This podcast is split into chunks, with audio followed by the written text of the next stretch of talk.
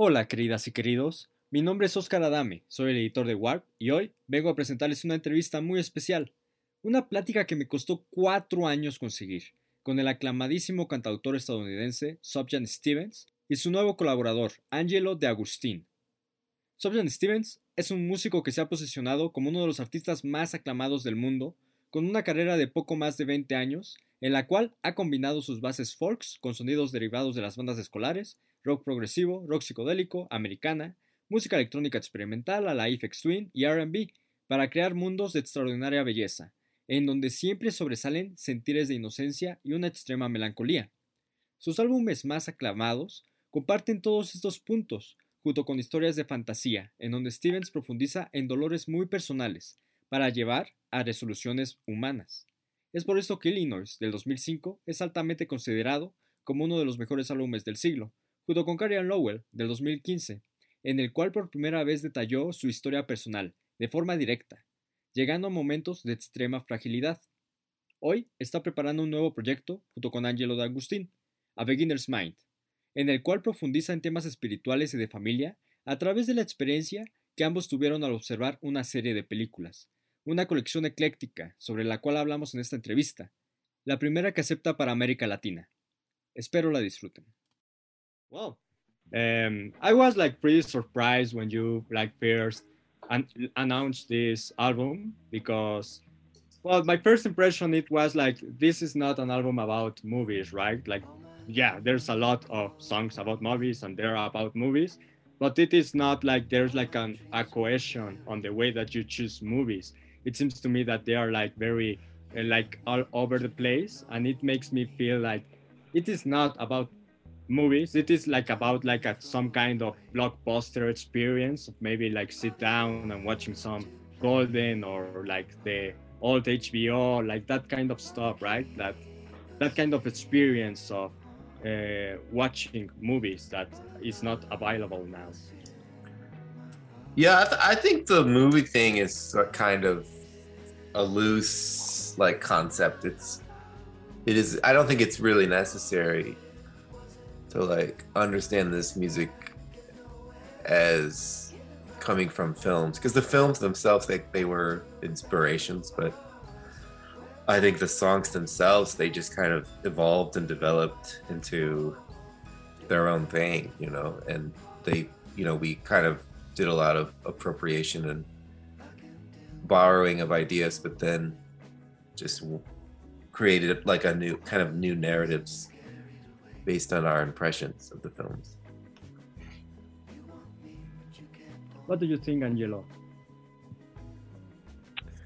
Uh, about what? Yeah, about like making the album not about like the movies themselves, but about like the experience maybe of watching these films.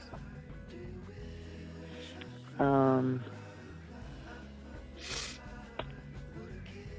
I don't know. I mean, like Sufjan said, um, we we did we took from the movies as inspiration, but it's not like they're actually like we're describing each movie and in each song necessarily. We're we're taking elements from maybe our own lives or from or from other parts of history that relate to the movie or kind of whatever we, we felt was right for each song. It's hard to really say, you know, to talk about the whole thing because mm-hmm. each song is so different, each movie is so different. But I would say that that's somewhat right. That it's we're not just talking about movies here. We're talking about um, other things as well.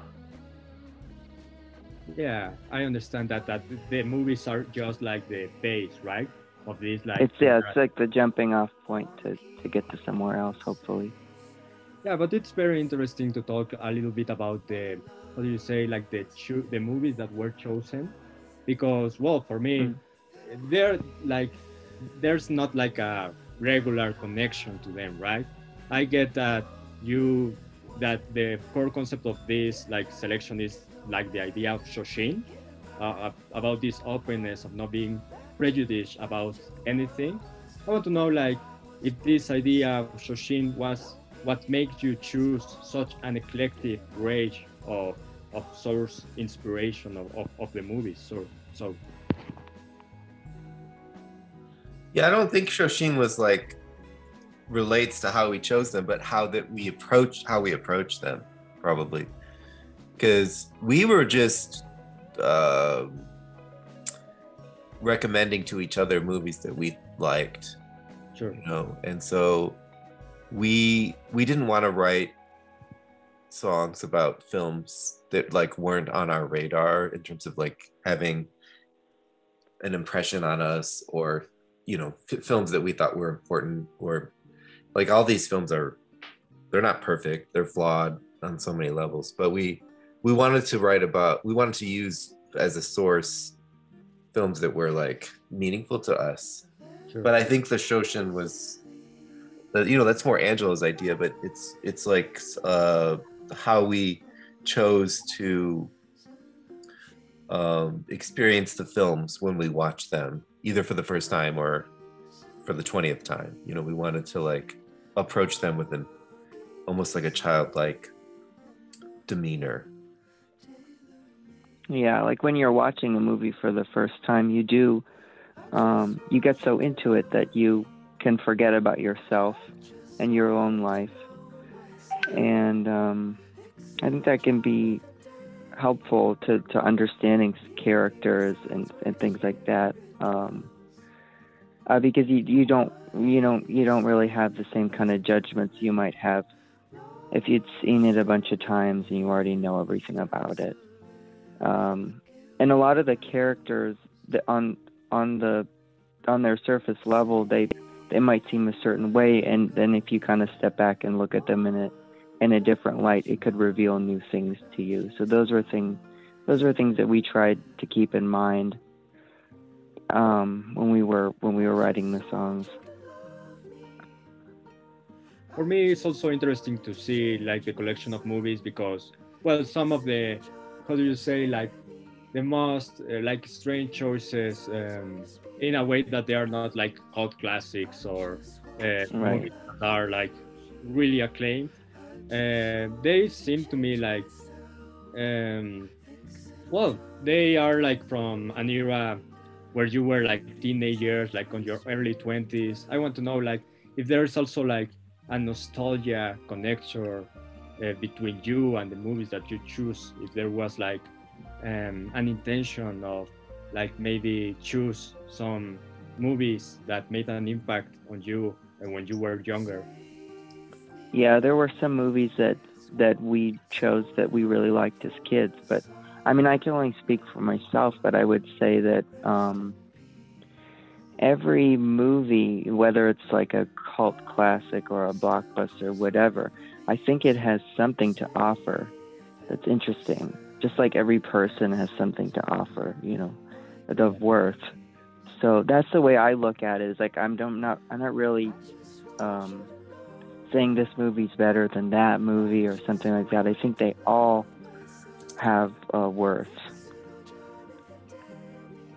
yeah a lot of these films are from the 80s right sure Yeah, isn't that true or some you know not all of them but some of them. uh, Yeah, A lot of them are. So maybe that's what.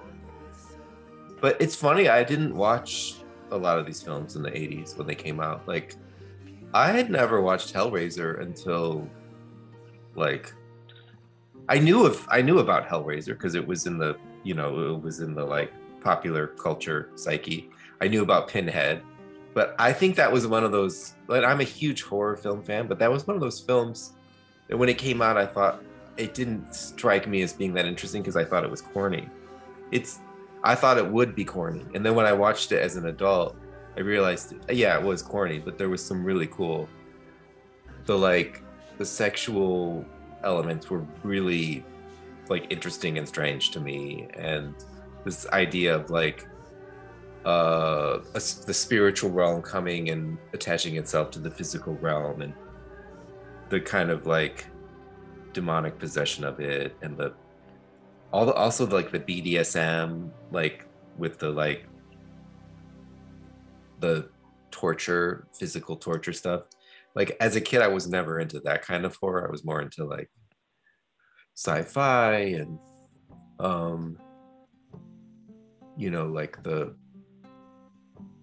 the spiritual realm, and I was never into slasher stuff.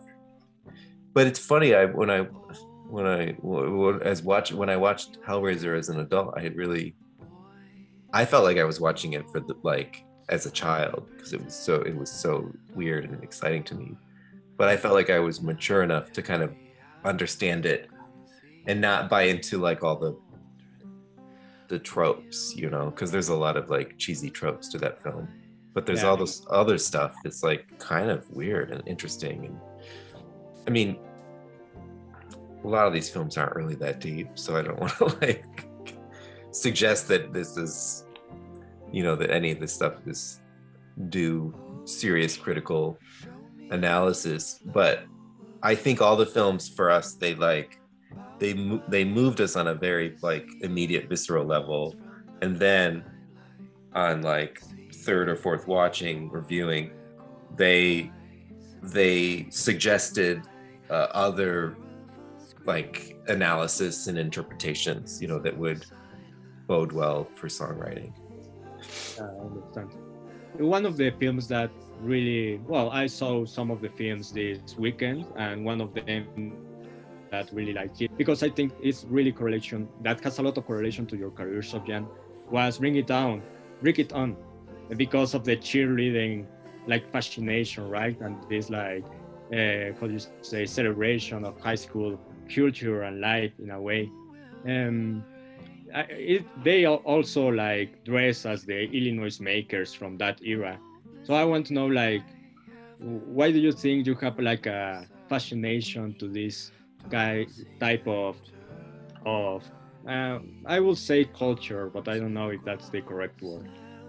yeah i mean that the culture of cheerleading is so american it, it's so it's so strange. Like i don't think it's really exported as far as i know.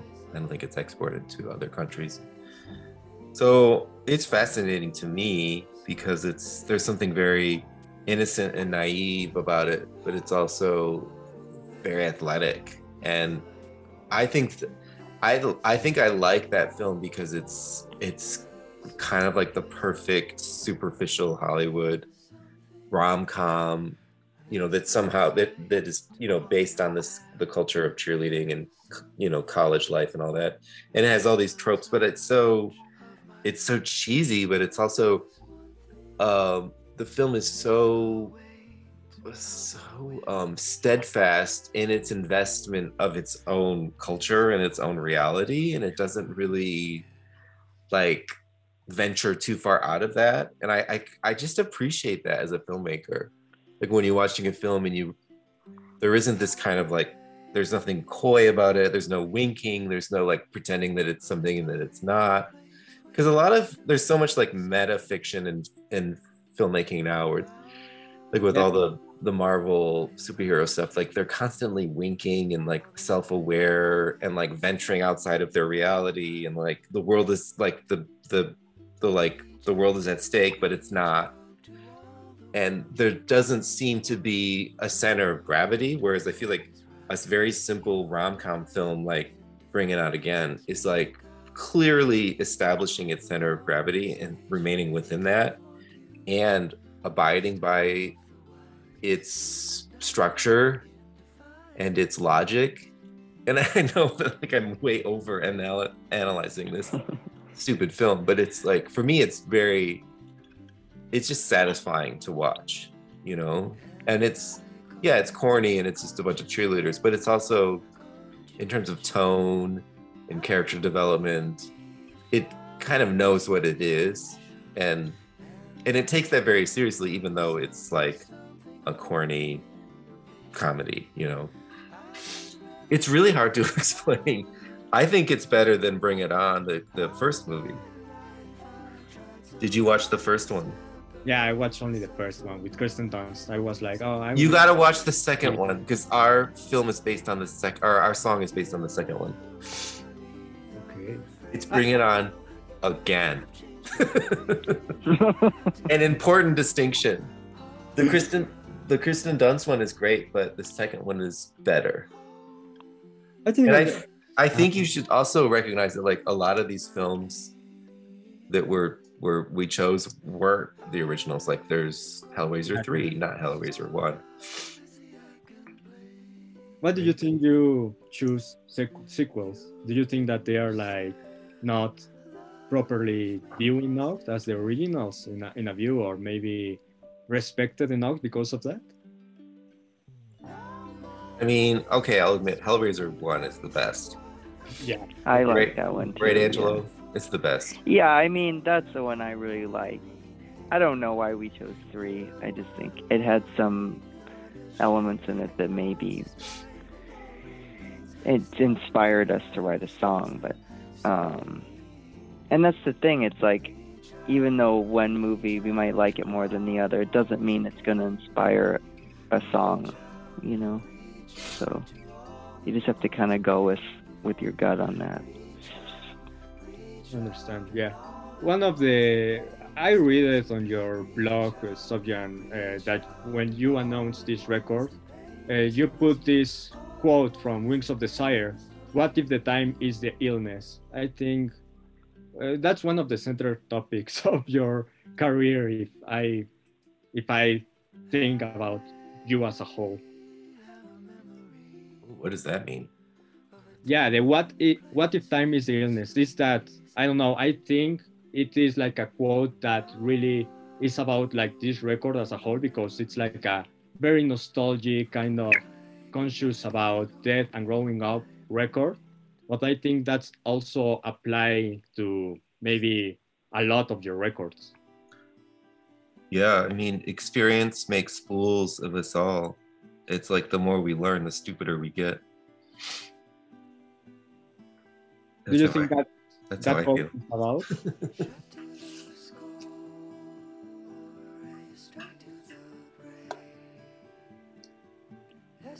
That's how I feel. really the more we grow up the more stupider we get Well, because I think in learning, there's awareness, and in awareness, there's knowledge of the folly of human experience. So it's it's it can be pretty heartbreaking to have to face that, and I think that's that's somehow relates to the you know the themes of this record and the title of the record for sure is that in some ways what we're asking of ourselves and maybe of the listener is to die to yourself and to uh, awake with a newness of mind like a child. So that's kind of what the beginner's mind is is referring to. It's like is the perception of something new and novel and unique without um, precedent and without baggage of history or memory. Yeah, like knowledge ruins new experiences, right? Yeah, yeah. And I think that's one of the problems with with with us as, as a culture as humans is we become so jaded. And experience al- al- al- also, you know, gives us wisdom, but it also can obfuscate um, change and transformation. experience also well I, I i know that you studied creative writing. I want to study a master on creative writing. And one of the main rules to be a good writer is like you need to live right? You have to have experiences. So there's also like a positive way of seeing this right? Like maybe i have experiences and now i cannot live like as freely as i was but now i can like make things with that experience right? Like create something like music. Yeah, and you're also told to write write what you know, not what you don't know. And unfortunately, that knowledge is problematic, you know, because it's it's you know it's um it's cultivated through you know a flawed you know exchange of ideas like there is no perfect experience. It's all you know weighed down by our own intentions and ulterior motives and the conditioning of family and society all that stuff. So it's i think it's it's important to write and to create work that's based and built on that because that's in some ways um, an expression of your truth and the purity of your truth but that but that doesn't mean that truth is is perfect you know it, it can be really flawed. Yeah. Yeah i understand that. And well one of the things that i think uh, i really like to talk about this like cheerleading fascination is that well like these movies like bring it down and the disney experience and the happy family like forever and ever after uh, kind of sea of the american dream. They are these things these like uh, cultures present like a perfect experience right? And but you present it really as just like uh, something that that it's there just to make a little uh, things a little bit like more what do you say? Mm, not happier but uh, catch it to catches to the eye i think while using them also to say like real mm, kind of sad things. Art is artificial. Music is artificial and film is artificial and hollywood is smoke and mirrors. You know it's it's not a reflection of reality because we know as human beings the true reality is pretty boring. And a lot of drudgery and routine and chores which is great you know there's and there's beauty and truth and all of that but but what you're getting from a song or from a film is artificial. And you know hollywood is kind of the worst case scenario in terms of realness because it's it's it's like a heightened reality. It's a fantasy a lot of these films are just a lot of them are they're horror films or they're fantasy films they're science fiction. So they're like already like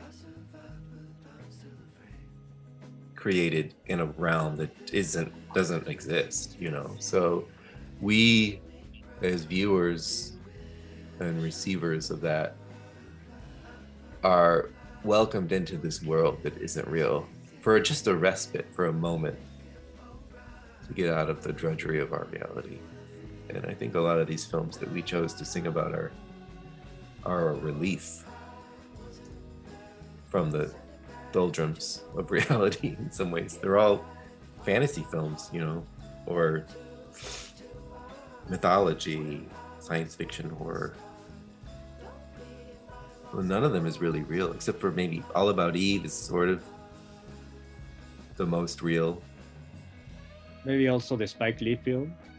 Spike Lee film mm is definitely pretty real. Yeah. Pretty real. Yeah. Um, but all the others are like, I mean, Silence of the Lambs is. Yeah. Maybe unfortunately pretty real. But a lot of them are fantasy.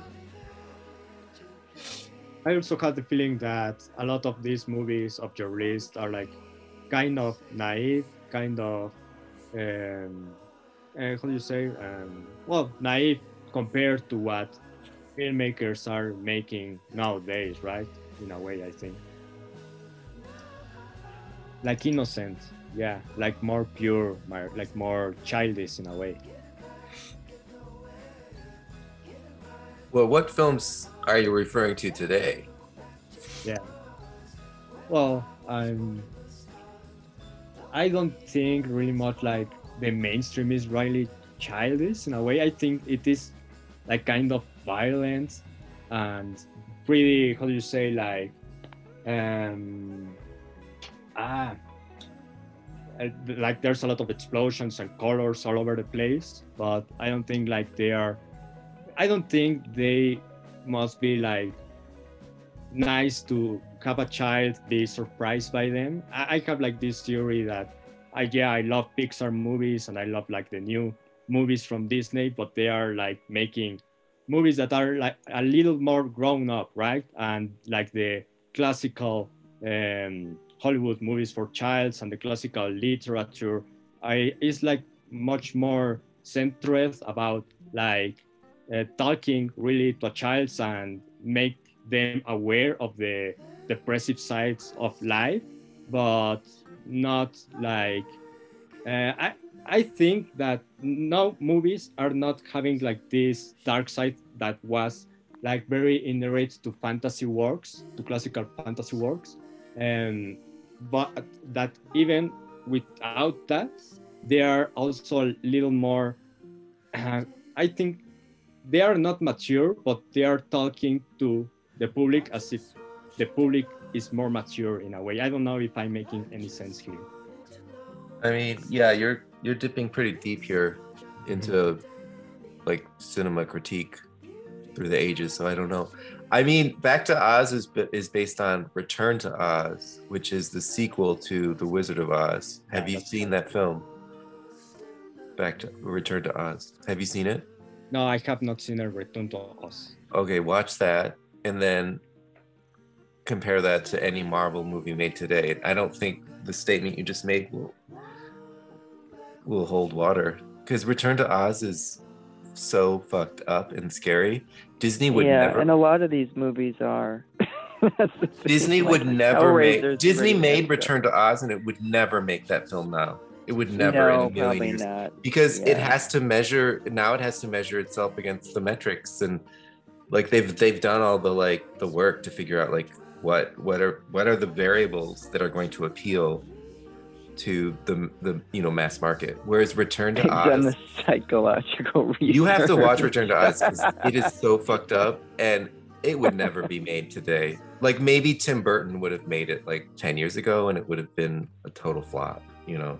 It probably wouldn't be allowed to be made today. No, it's a really it's it's a really it's it's very troubling. And it because it's based, you know, it's like true to the source material and the you know the the whole Oz stuff is really weird and violent. Those It's books are a lot darker, aren't books they? are dark and book- violent. And Yeah, They're not yeah. family friendly. no. I would disagree. I think all the Disney stuff and Marvel stuff, Oh. it is all that stuff's made for children. All this like spin-off Marvel stuff, it's made for kids. I can't watch it because I'm an adult and I find it to be like dumb and simple and which is fine. I don't I don't mind that it's made for kids. I think it's important that there's like incredibly Yeah. like high production stuff that's made for kids now and that you know disney has the the cash flow for it and it's great i think it's great but it isn't deep I don't And think it's made. it can't be taken serious it doesn't want to be taken seriously. It's all it's all like it's very sarcastic. It's all- the marvel stuff is so sar- sarcastic and like rolling its eyes at itself never taking itself that seriously. It's just a brand you know? It's a franchise i think it's amazing that they're tapping into that you know because it's there's some really great imagine, imaginative writers behind all that stuff. Like when you look at the marvel like who was writing the marvel stuff and drawing it i'm a huge fan of all that but it's it's comic books. It's for kids. It's not deep. Sorry, Well- we went off the rails there for a second. talking about really like creative writing and uh, this idea of well of making these narratives i want to know since you studied creative writing what have it give to you as a composer and if you think that the music that you have made you could have made it without uh, being focused uh, at first on literature and on writing narratives Wait, what? What was the question?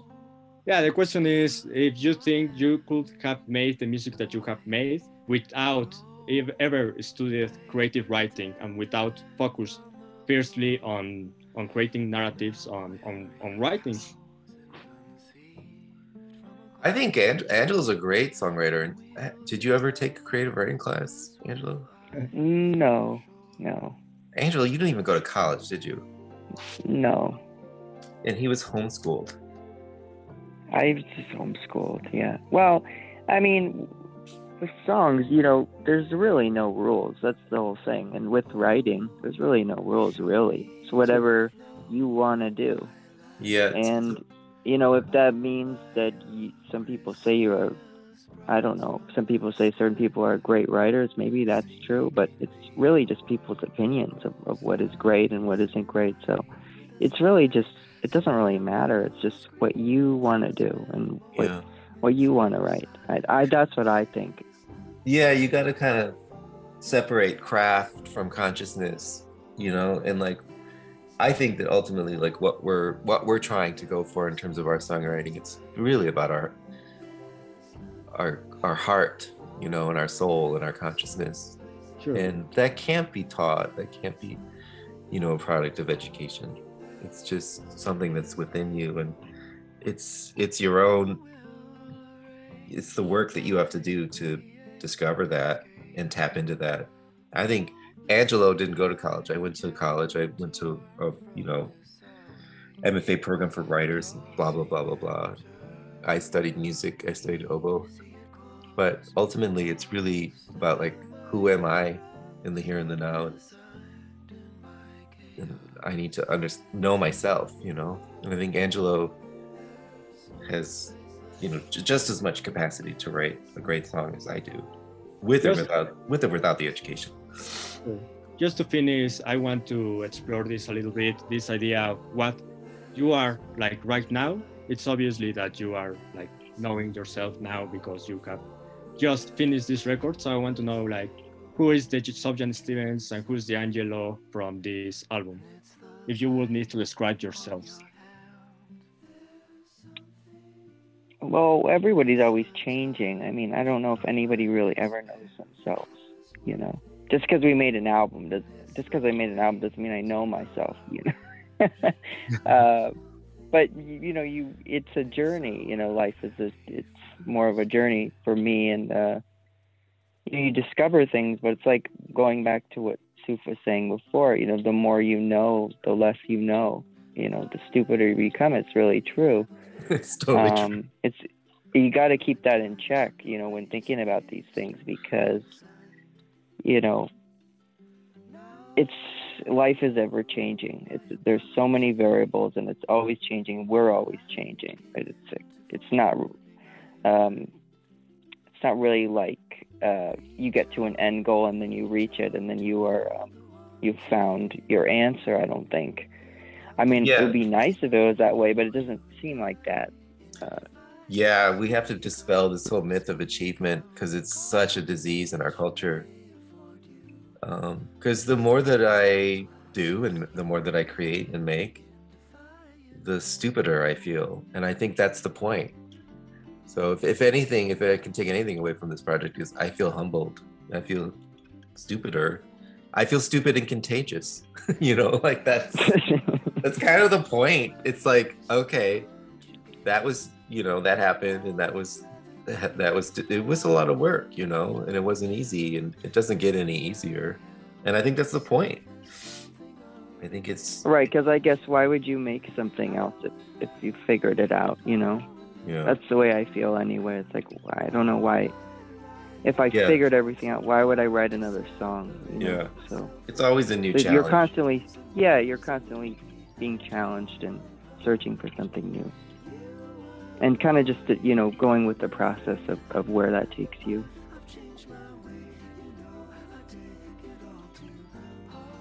Okay. Well, thank you. I think that's going to be everything. It was a nice interview.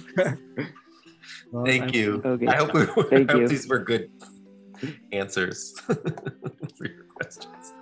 Yeah, it, it was very good, very interesting. Uh, did you know something about like uh, a kind of new artistic, um, uh, how could you say, like wave that it's called metamodernism? That it's like an answer to postmodern irony in a way. Metamodernism. Yeah, you need to to search for it. It is like based on the David Foster Wallace kind of writing that they know it's a fantasy, but they are also like trying to not make an irony of the stupid thing that it's like the fantasy, just to make uh, like a point of real life. That's more or less what it is, uh, what critics say. Like Wes Anderson films also tend to be categorized into it. Yeah, I don't know. I'm a little suspicious of that. I mean, David Foster Wallace killed himself, so I don't know if he should be the poster child for like the next generation of creatives. I'm sorry, he was great, but like he also